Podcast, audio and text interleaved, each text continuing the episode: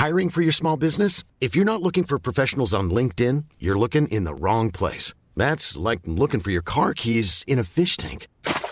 LinkedIn helps you hire professionals you can't find anywhere else, even those who aren't actively searching for a new job but might be open to the perfect role. In a given month, over 70% of LinkedIn users don't even visit other leading job sites. So start looking in the right place. With LinkedIn, you can hire professionals like a professional. Post your free job on linkedin.com slash people today.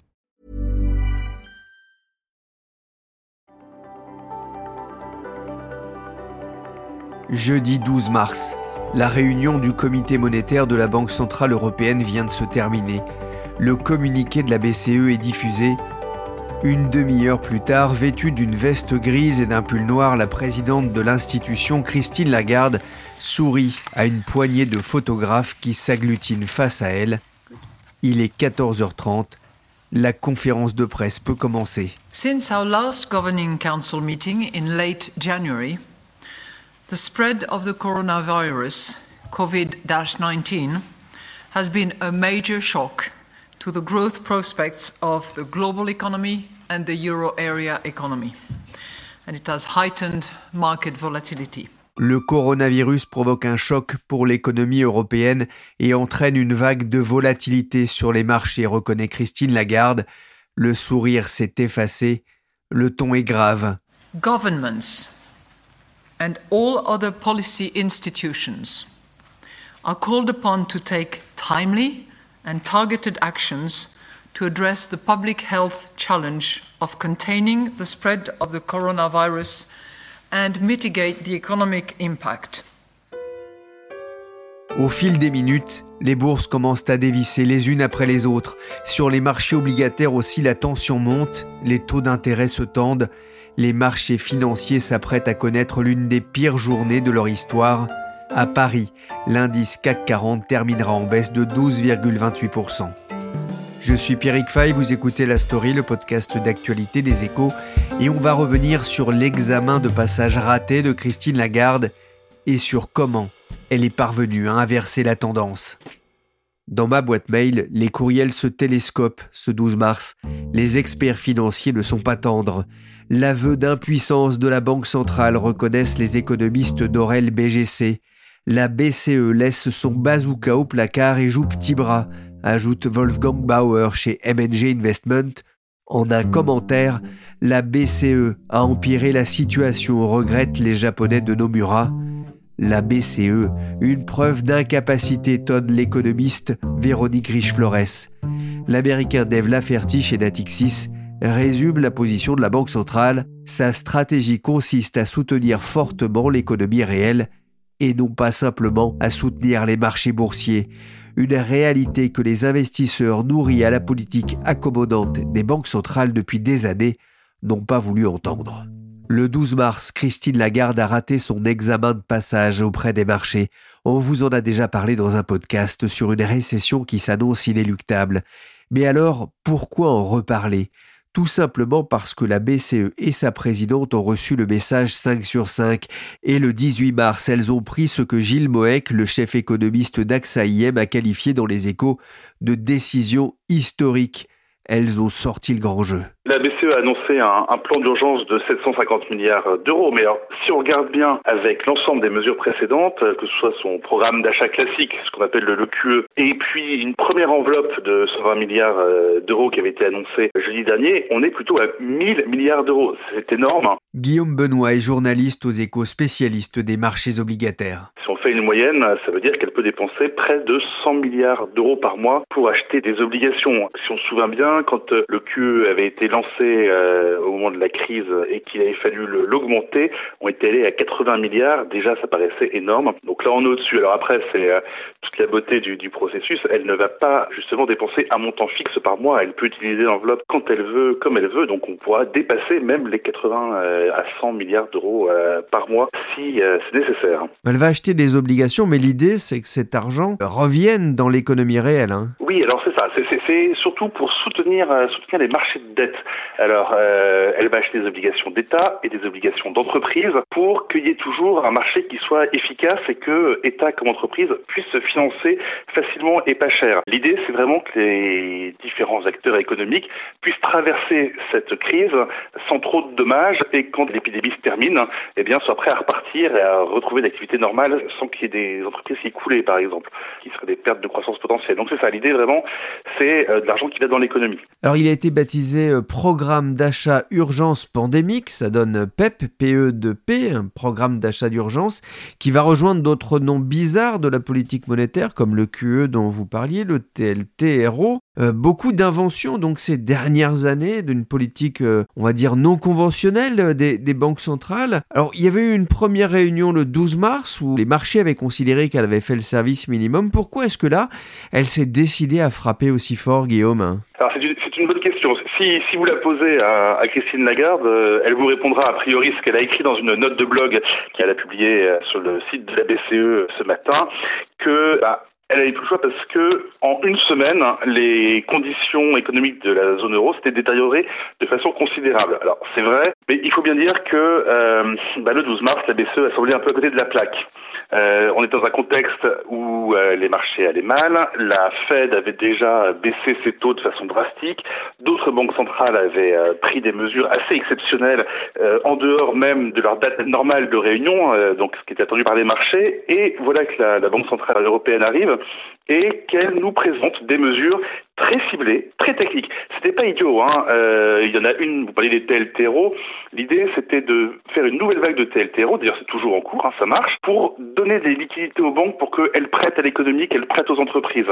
Et il y a même euh, au mois de juin une nouvelle vague qui va commencer où si les banques prêtent aux entreprises et principalement aux PME euh, et qu'elles conservent leur niveau de prêt au, même niveau, elles pourront se financer auprès de la BCE à moins 0,75%. Elles paieront moins cher à la BCE que ce que la BCE leur euh, verse, ou en l'occurrence leur facture, pour, euh, pour conserver leurs avoirs. Donc c'est déjà une mesure qui est, qui est énorme et en termes de, prêts bancaires, c'est extraordinaire. Mais bon, euh, c'était pas suffisant. C'était pas suffisant. Il y a eu un sentiment sur les marchés que la BCE n'avait peut-être pas pris la mesure de la crise, ou pire encore, qu'elle baissait les bras. Donc c'était vraiment inquiétant. D'autres hein, qui ont dit que la politique monétaire était arrivée à peu près à ses limites. Enfin, une véritable cacophonie des messages très négatifs qui ont fait bondir les investisseurs, notamment sur la, dette italienne. Hein. Dans la foulée de la réunion de la BCE, le taux italien à 10 ans a bondi de près de 66 points de base. Ça n'était jamais arrivé. Et il a continué à progresser tous les jours suivants. C'est, à Rome, on était furieux contre la BCE parce que bah, des coûts d'emprunt qui augmentent, bah, c'est de la dette qu'on a plus de mal à lever. Et pour financer des plans de sauvetage, bah, ça devient plus difficile.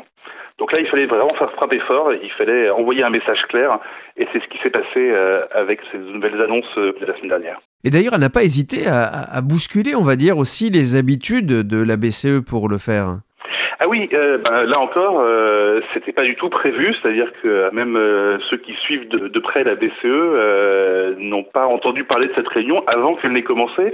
Il y a eu une, dépêche Reuters qui a commencé à faire un petit peu de bruit dans le monde des spécialistes, et donc on s'est tous retrouvés à suivre un peu ce qui se passait. Rien ne filtrait de la réunion. On a su à un moment qu'il y aurait a priori quelque chose qui serait annoncé dans la foulée, mais on n'était même pas sûr. On a vraiment attendu jusqu'à minuit moins le quart pour avoir le communiqué de la BCE. Bon, euh, ça valait le coup d'attendre. Hein. Il y avait effectivement des annonces, mais euh, c'était quelque chose de vraiment très inhabituel. Alors en plus, euh, confinement oblige et, et, risque sanitaire, ça s'est tenu par vidéoconférence. Donc c'était, on n'avait même pas pu voir guetter des gens arriver à Francfort. Donc oui, c'était une surprise, mais une bonne surprise. Effectivement, à minuit euh, moins le quart, c'est pas forcément une heure habituelle hein, pour les réunions de la Banque Centrale Européenne ou pour la publication de ces communiqués. Est-ce qu'on peut dire que cet exercice, c'est un peu le whatever it take de Christine Lagarde au marché, à l'image de l'expression employée lors de la crise de 2012, la crise de la dette souveraine par son prédécesseur? Oui, alors il y, a un peu de ça. C'est un peu compliqué euh, cette formule parce que c'est effectivement la euh, marque de fabrique de Mario Draghi. C'est vraiment euh, son symbole. C'est effectivement un discours qu'il a prononcé et qui a permis de calmer les marchés de la dette européenne alors qu'ils étaient dans une situation très difficile. Il a même reçu une plaque avec les mots gravés dessus de la part des députés européens quand il a quitté la, la BCE. Donc c'est quelque chose de très fort. Et Christine Lagarde était un peu mal à l'aise avec ce terme parce que voilà, c'était vraiment trop Mario Draghi donc elle avait fait des phrases un peu étranges en disant qu'elle voulait pas faire un, deuxième whatever it takes, qu'elle n'était pas là pour faire un whatever it takes, et il a fallu quand même, euh, il a fallu quand même agir. Alors, elle a, elle a publié un, message sur le réseau social Twitter euh, après la, fameuse réunion qui se terminait à minuit pour pour dire des circonstances extraordinaires exigent une action extraordinaire et il n'y a aucune limite à notre engagement en faveur de l'euro. Mario Draghi avait dit la BCE est prête à faire tout ce qu'il sera nécessaire pour sauver l'euro. Donc on est quand même sur des, des phrases assez similaires, mais c'est pas le, le whatever it takes. Ce qui est plus amusant, c'est que le, les termes whatever it takes ont été repris, mais pas euh, à la BCE. C'est les chefs d'État et de gouvernement européens qui ont dit qu'ils étaient prêts à faire tout ce qui était nécessaire pour euh, aider euh, l'Europe à traverser la crise. Mais voilà, c'est une formule qui a, qui a été reprise. There's another message that I want to tell you today is that within our mandate, within our mandate, the ECB is ready to do whatever it takes to preserve the euro. And believe me, it will be enough. Après, si je voulais être un peu ironique, je dirais que ben, le whatever it takes de Mario Draghi, c'est trois mots qui, à eux seuls, ont permis de, de sauver l'euro. Et Christine Lagarde a eu besoin de mettre 750 milliards d'euros sur la table. Après, euh, c'est un peu facile parce que euh, quand Mario Draghi prononce ces mots, euh, la BCE n'a pas pris encore de mesures exceptionnelles. Les marchés ne les connaissent pas, ne savent pas jusqu'où ça ira. Donc bon, la situation était, était un peu plus facile à l'époque. Faute de repères, faute de perspectives réelles face à une crise qui revêt une dimension inédite. Rien ne semble rassurer les marchés. L'émotion gouverne de façon inédite. Même l'annonce de la Fed hier qui a baissé de 100 points de base ces taux ne suffit pas à rassurer. Guillaume, vous le disiez, euh, les taux des pays de la zone euro jugés moins sûrs, comme l'Italie ou l'Espagne, et, même les taux de la France ont commencé à monter après la réunion du 12 mars. Il y avait véritablement aussi un vent de panique, pas seulement sur les actions, mais aussi sur les marchés obligataires. On pouvait s'attendre à ce qu'en période troublée pour les actions, eh bien, les marchés obligataires se comportent mieux. Justement, alors l'État français a levé de l'argent sur les marchés, c'était jeudi dernier. Comment ça s'est passé? Ça s'est passé plutôt bien. Donc l'État euh, cherchait à se financer à 3 ans, 5 ans et 7 ans, ce sont des, maturités moyennes. Et quand on regarde, eh ben, ils ont réussi à obtenir 7,44 milliards d'euros, ce qui est assez près du montant maximum visé. Donc ça veut dire qu'il y avait de la demande, on, a vu que c'était plutôt bien. Et puis les taux ont été aussi assez confortables pour l'État, puisqu'ils étaient un petit peu plus élevés. Hein. On parle de, de euh, 30 points de base, donc euh, 0,3%, 0,3 points de pourcentage de plus que lors des dernières émissions, mais ça reste quand même pour les trois opérations des taux négatifs. Donc euh, donc c'est plutôt bien. Après, il faut quand même noter que bah, l'action de la BCE a bien aidé puisque l'émission a eu lieu le lendemain des annonces euh, du plan d'urgence et que bah, ça a beaucoup beaucoup apaisé les, le marché de taux. Si on regarde le taux euh, à 10 ans français, qui est le taux de référence, un peu après le, au moment de l'opération, il était à 0,10%.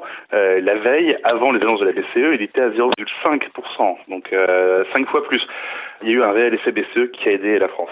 On a envie de dire euh, mission et contrat rempli hein, pour la BCE, en tout cas sur cette réunion-là.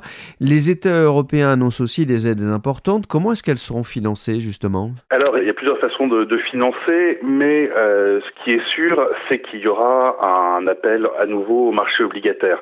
Elles vont venir chercher sur les marchés une grande partie de ces nouveaux besoins de financement. On attend vraiment une très forte augmentation. Euh, si on regarde juste la France, il y a un plan de 45 milliards hein, qui a été annoncé, sans compter les prêts garantis par l'État. Et il a fallu euh, donc trouver un mode de financement qui va passer pour moitié euh, par des financements de marché. Donc c'est 22,5 milliards que l'agence France Trésor, qui place la dette de, l'État français, va devoir aller chercher. On va donc euh, porter le maximum de l'effort sur la dette court terme, qui est plus facile à, lever, et puis euh, sur lequel il y avait une demande des investisseurs parce que la, France est peu financée à court terme ces derniers temps, donc c'est plus simple a priori, donc 17,5 milliards d'euros, et puis 5 milliards d'euros qui viendront s'ajouter à un programme qui était déjà un programme d'émissions record pour la France. Euh, euh, grâce à la BCE, ça devrait bien se passer. Il faut noter que si les taux d'emprunt des États continuent à être un tout petit peu agités ou ne retombent pas à leur euh, plus bas historique malgré l'élection de la BCE, c'est aussi que les investisseurs s'inquiètent un tout petit peu de cette euh, augmentation des déficits des États et de leur euh, de leur endettement qui, peut les pousser à demander un petit supplément de rendement quand ils prêtent.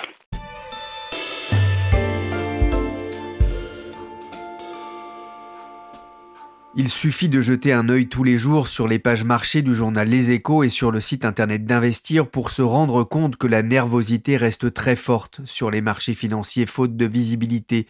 C'est encore pire qu'au premier jour de la guerre commerciale sino-américaine, si ce n'est qu'on ne voit pas aujourd'hui comment le monde pourrait échapper à la récession. Après m'être entretenu avec Guillaume Benoît des Échos, j'ai appelé un homme de marché. Frédéric Ducrozet travaille chez Pictet Wealth Management en qualité d'économiste. Je l'ai appelé dans son bureau de Genève, où il continue de suivre les affaires européennes. Il s'est rappelé sa réaction en cette journée du 12 mars. J'ai eu une réaction très euh, schizophrénique, j'allais dire, puisque d'un côté, les annonces faites par la Banque Centrale Européenne dès le 12 mars étaient euh, très bien calibrées, allaient au-delà de mes espoirs sur un certain nombre de points et euh, étaient efficaces pour certains des objectifs qui lui étaient déjà assignés. Et puis d'un autre côté, la communication de la présidente de la BCE, Christine Lagarde, a malheureusement anéanti tout euh, l'effet que ces annonces auraient dû avoir, auraient pu avoir sur les marchés. Donc on s'est retrouvé, euh, moi, comme beaucoup d'investisseurs ou d'analystes, avec un, un, arrière-goût euh, un peu d'inachevé et, et une inquiétude en fait qui commençait à croître. On sait que la communication c'est important pour les banques centrales. En quoi c'était raté? Parce qu'il y a des mots que vous devez choisir euh, avec énormément de précaution quand vous êtes un banquier central et certainement des mots que vous devez éviter dans certaines conditions, dans certaines circonstances. Finalement, Christine Lagarde a dit quelque chose qui était euh, peut-être euh, discutable et pas complètement faux. Le fait que la Banque centrale européenne n'a pas vocation à resserrer les spreads, donc ces coûts de refinancement de certains pays comme l'Italie qui peuvent faire face à des taux plus élevés. C'est vrai que c'est pas dans le mandat de la Banque centrale européenne à première vue de viser un niveau de taux d'intérêt ou de faire en sorte que l'Italie se finance à un certain taux sur les marchés.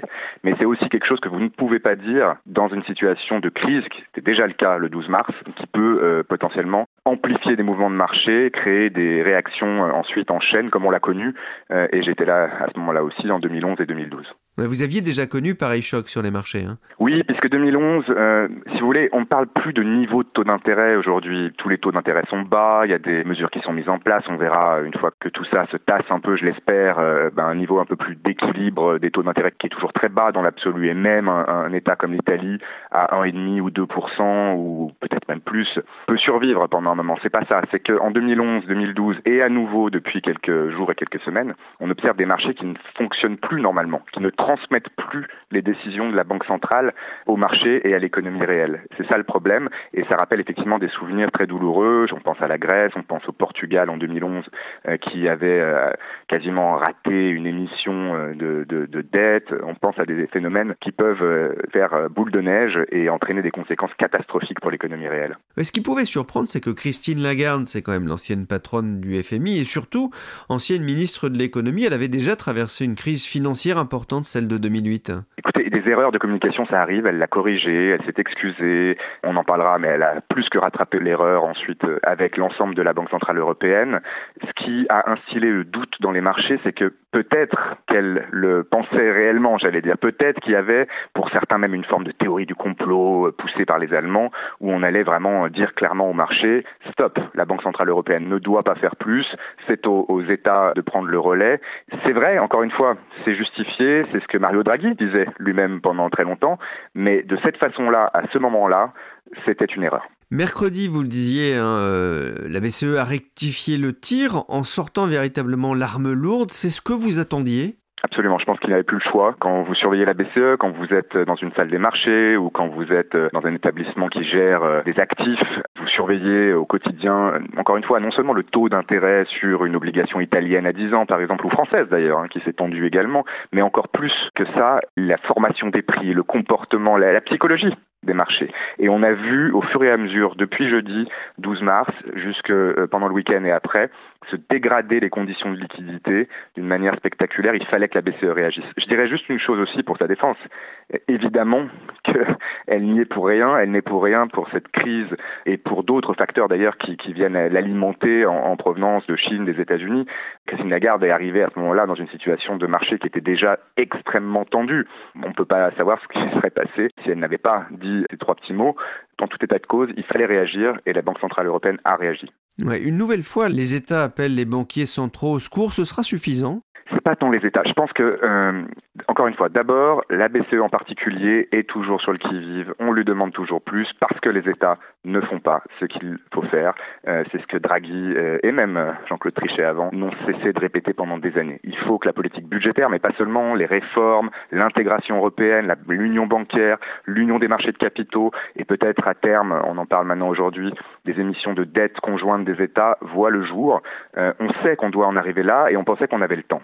La grosse différence par rapport à il y a quelques semaines avant la crise du coronavirus, c'est qu'on pensait qu'on aurait peut-être les euh, huit ans euh, à venir avec Christine Lagarde, avec une revue stratégique et qu'on prendrait le temps de mettre tout ça en place. Non, maintenant il y a urgence. Et donc la donne a changé. Euh, les États, mais tout le monde demande aux banques centrales d'être en soutien. toutes les banques centrales, à quasiment aucune exception près dans le monde, sont aujourd'hui, si c'était des, joueurs de poker all-in, tout est mis sur la table pour que les filets de sécurité, les garde fou en termes de liquidité, de soutien à tous les agents économiques permettent finalement d'entrevoir la sortie de crise. Si je comprends bien ce que vous nous dites, c'est qu'il faudrait finalement plus d'Europe. Il aurait fallu construire plus d'Europe et aller vers plus d'intégration. Est-ce que le coronavirus ne risque pas de créer l'inverse? Au contraire. Je pense qu'avec tous les aspects dramatiques et probablement durables, quasi permanents dans certains cas, des conséquences économiques, sociales, sanitaires que cette crise va avoir, elle aura aussi un effet bénéfique. Ce qui est toujours un peu ironique et, malheureux pour l'Europe, mais l'Europe continue de se forger dans les crises.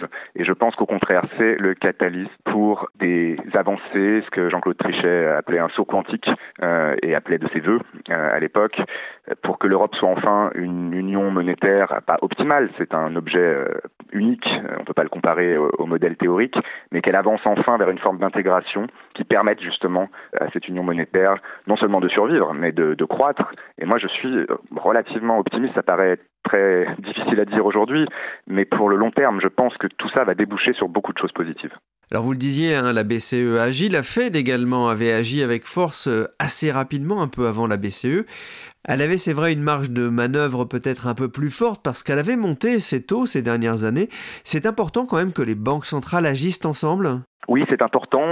Euh, au début, vous vous souvenez, euh, ça paraît déjà très loin, mais de la réunion du G7 qui avait euh, clairement montré une absence de coordination entre les banques centrales, c'est ce qui a, je pense, aggravé la situation sur les marchés. On ne se coordonne pas aujourd'hui explicitement à une exception près, des lignes de swap, donc des, des lignes de crédit, disons, entre banques centrales qui ont été remises en place après avoir été quasiment ben, dormantes hein, depuis la grande crise financière. À part ça, les banques centrales agissent quand même indépendamment, hein, dans une grande mesure, mais on sent qu'elles vont tous dans la même direction. Ce que j'ajouterais, c'est que c'est vrai que la Banque centrale américaine avait un peu plus de marge de manœuvre pour baisser les taux, c'est fait, on est à zéro. C'est vrai qu'elle peut peut-être même aller plus loin dans des rachats d'actifs, mais en réalité, elles sont toutes logées à la même enseigne aujourd'hui. Il faut trouver des mesures calibrées, ciblées, qui permettent d'aller directement fournir le soutien en matière de liquidité, de garantie et autres aux agents économiques qui en ont le plus besoin, jusqu'à des PME. Et c'est pas non plus ni le mandat ni le rôle d'une banque centrale en temps normal de prêter à une petite euh, entreprise. Mais il va falloir trouver des moyens pour le faire de manière encore plus efficace. Et d'ailleurs, de ce point de vue-là, c'est plutôt la BCE qui est dans une position euh, parfois plus favorable parce qu'elle a déjà des facilités de crédit, notamment de prêts aux entreprises qui sont mieux calibrées et mieux ciblées pour atteindre cet objectif. La Fed, qui a annoncé encore le 23 mars de nouvelles mesures, elle a prévenu qu'elle ne se fixerait plus de limites pour ses achats de bons du Trésor et de titres hypothécaires. L'objectif est d'apporter de la liquidité pour un bon fonctionnement du marché obligataire et éviter ainsi que les taux ne remontent fortement, notamment sur le marché du crédit, alors que les entreprises américaines se sont fortement endettées ces dernières années. Une annonce vigoureuse alors que la vague de coronavirus déferle sur l'Amérique.